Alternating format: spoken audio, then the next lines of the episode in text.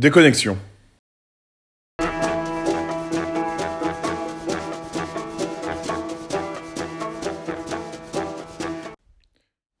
Tristan Garcia, dans La vie intense, dit Une morale m'enjoint à être juste, à être digne, à être respectueux.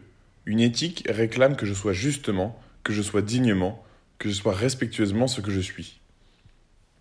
À nos yeux, ce principe doit s'appliquer à toutes les organisations de nos jours.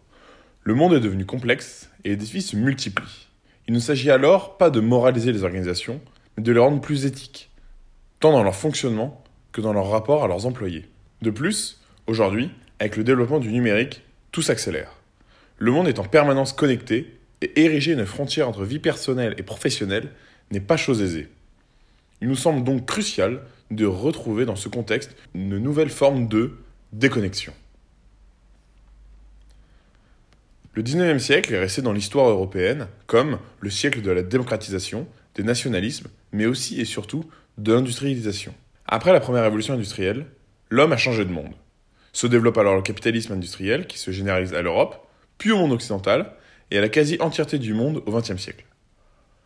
Naissent aussi les grandes entreprises, dont certaines sont encore là aujourd'hui. Les habitants des campagnes se ruent à la ville afin de trouver un travail dans, des entreprises minières, de sidérurgie, les usines de production. L'entreprise industrielle entre véritablement alors dans la vie des ouvriers, des employés, des salariés et dépasse le rôle des anciennes corporations ou compagnies de commerce. Depuis lors, l'entreprise est devenue un point central dans la vie de tout un chacun. Mais aujourd'hui, le monde tel que nous le connaissons vit une transformation majeure avec l'avènement du numérique. Le cyberespace, ou cybermonde, désigne selon le dictionnaire Larousse un espace virtuel rassemblant la communauté des internautes et les ressources d'information numériques accessibles à travers les réseaux d'ordinateurs. Ainsi, l'homme crée un espace virtuel. Il fait évoluer la notion d'espace physique pour symboliser le lieu où gravite l'information dématérialisée. Cette mutation a plusieurs conséquences. Tout d'abord, en transformant l'espace à trois dimensions, le cyberespace modifie notre rapport à l'espace et donc au temps. En effet, il y a un continuum espace-temps, comme l'a montré la relativité générale, où ces notions s'influencent et sont interdépendantes. Dès lors, ce changement a des conséquences directes sur la notion du contrat de travail qui consiste essentiellement au versement d'un salaire à un individu qui travaille à un endroit donné durant un temps donné.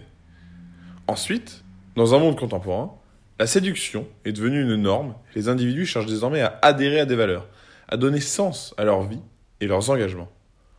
Ce primat de la séduction est ce que défend Gilles Lipovetsky dans son ouvrage Plaire et toucher, où il nous parle de séduction souveraine dans le cadre d'une société de séduction. Désormais, les individus doivent être séduits. Et cela s'applique aussi pour les employés qui sont séduits par les organisations. Ces deux notions se cristallisent principalement dans l'abolition des frontières entre le domicile et l'entreprise. Où d'une part, l'entreprise entre dans la maison, puisque l'on peut désormais travailler chez soi, et ce à n'importe quel moment. Bienvenue dans l'ère du télétravail. D'autre part, la maison, c'est-à-dire la vie personnelle, pénètre elle aussi de plus en plus dans l'entreprise. Les entreprises cherchent aujourd'hui à améliorer la qualité de vie au travail de leurs employés. Et outre les traditionnels jus de fruits bio et baby-foot qui envahissent les startups, cette tendance se généralise dans les grandes entreprises, avec parfois de lourds investissements, salles de sport, crèches et conciergeries fleurissent désormais dans les organisations. Mais face à l'abolition des frontières entre entreprises et domicile, un véritable questionnement éthique s'impose. Car ces pratiques, qui tendent à effacer les frontières entre les employés et leur travail, vont dans le sens inverse d'une déconnexion vis-à-vis de l'entreprise de la part du salarié, et donnent toujours plus d'importance à l'entreprise dans son quotidien. Cela tend à une essentialisation des salariés à leur travail, où en fin de compte, les salariés se réduisent de plus en plus à leur travail. Aller dans le sens d'une augmentation de la porosité entre les frontières de la vie personnelle et professionnelle, avec des entreprises qui se substituent de plus en plus aux besoins de la vie personnelle, n'est peut-être pas l'Eldorado promis. Dans le cadre de la révolution numérique, où le télétravail se généralise, cette frontière mérite peut-être justement de retrouver sa place et de s'adapter aux nouveaux enjeux contemporains. Mais qu'est-ce qu'une entreprise? Quel est son rôle? Étymologiquement, le mot travail vient du latin tripalium, instrument de torture. Cela montre à quel point le travail, vu comme une tâche réservée aux esclaves, est mal perçue dans la romantique. Fort heureusement, nous n'en sommes plus là aujourd'hui. Néanmoins, cela permet de recontextualiser la notion de travail qui est associée, si ce n'est à de la torture, au moins à un effort de la part du travailleur. Effort récompensé par un salaire. Dans une vision marxiste, le travailleur loue sa force de travail à un patron. À l'origine, il y a donc une notion de contrainte attachée à celle de travail. Cependant, avec l'importance, notamment sociale, prise par l'entreprise et le travail, on a cherché à donner du sens au travail et à améliorer les conditions de travail. Le XXe siècle peut être vu aussi comme le siècle de l'amélioration des conditions de travail à tous les niveaux.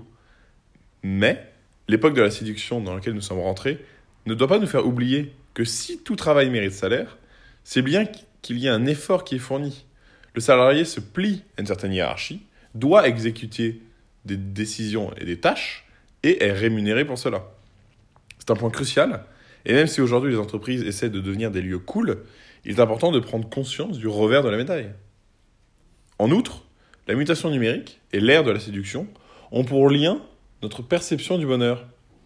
Or, force est de constater qu'aujourd'hui, nous sommes face à un discours paradoxal. On veut que l'on se sente mieux dans l'entreprise d'un côté, mais de l'autre, on nous met toujours plus de pression sur les épaules et les attentes sont toujours plus élevées dans un univers compétitif comme le nôtre.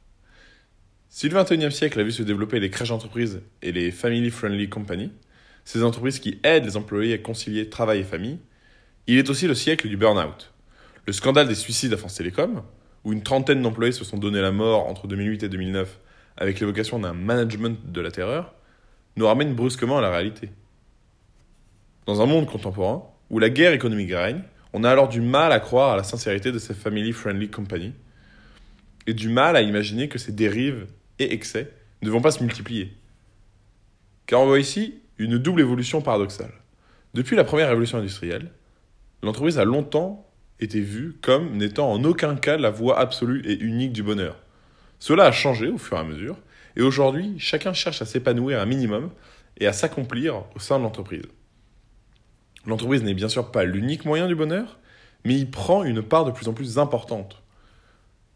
Tout du moins, si l'on s'arrête à la promesse de la Startup Nation, qui promet monts et merveilles à un salarié en quête de sens, en lui faisant miroiter un lieu de travail agréable et détendu, on ne voit qu'un côté de la médaille. Le revers nous montre quant à lui un univers moins idéal qu'il n'y paraît, travailler 80 heures par semaine avec le risque que tout s'arrête du jour au lendemain. Vivre dans un monde disruptif, c'est parfois accepter la précarité en échange du sens. Aujourd'hui, le temps disparaît, remis en question par la technique et la révolution numérique. Il s'agit de lui redonner son importance, sa primauté. La première notion remise en cause, et grignotée par le travail, est la notion de temps la quête de l'augmentation perpétuelle de la productivité permet certes de produire plus vite, plus efficacement, et donc théoriquement en moins de temps, mais ce temps gagné n'est pas réutilisé par les salariés afin de s'accomplir par divers moyens, que ce soit en menant un projet familial à côté de son travail ou en rentrant plutôt voir sa famille. La taylorisation de la chaîne de production et la généralisation de l'invention du chronomètre ont lancé un large mouvement de réduction du temps nécessaire afin de réaliser une tâche donnée. Aujourd'hui, les limitations des pauses sont de plus en plus répandues. Il faut redonner son importance au temps. Giuseppe Renzi, dans La philosophie de l'absurde, dit Le temps est notre propre vie, notre propre histoire. La quête de la productivité pousse à réduire les instants de pause, de déjeuner. Néanmoins, c'est se fourvoyer que de penser qu'ingurgiter une boisson fide en deux minutes en guise de repas, parce que cela nous fait gagner 58 minutes sur notre pause déjeuner d'une heure, nous permettra de plus et mieux travailler. Nous avons tous déjà eu ce sentiment, après avoir travaillé sans cesse pendant de longues heures, d'avoir la tête embrumée, de ne plus pouvoir penser aussi clairement que quelques heures auparavant. Cette importance redonnée au temps doit se faire par le rétablissement d'une frontière spatio-temporelle entre le lieu et le temps de travail de l'employé et son entreprise. Il s'agit de rétablir la frontière entre le monde personnel et le monde professionnel, tant mis à mal par la révolution numérique. Cependant, la notion de frontière fait appel à l'imaginaire d'une limite, d'une séparation. Mais aujourd'hui, dans un monde connecté et interdépendant, il nous semble plus juste de faire appel à la notion de membrane. Elle est définie par le dictionnaire Larousse comme une enveloppe souple, sélectivement perméable, entourant un organe, une cellule ou un organite cellulaire. Et les notions de perméabilité, de souplesse, de fluidité semblent plus adaptées au monde numérique.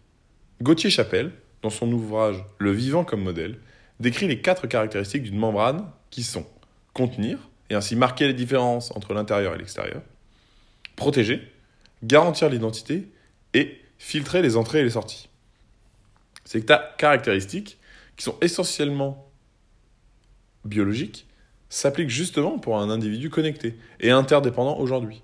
Ces principes doivent définir la base d'une éthique et répondent adéquatement aux problèmes soulevés par les nouveaux défis du monde contemporain. Une éthique bio-inspirée permettrait d'aborder la complexité de notre monde en prenant l'exemple sur un autre monde particulièrement complexe et qui fonctionne harmonieusement, la nature.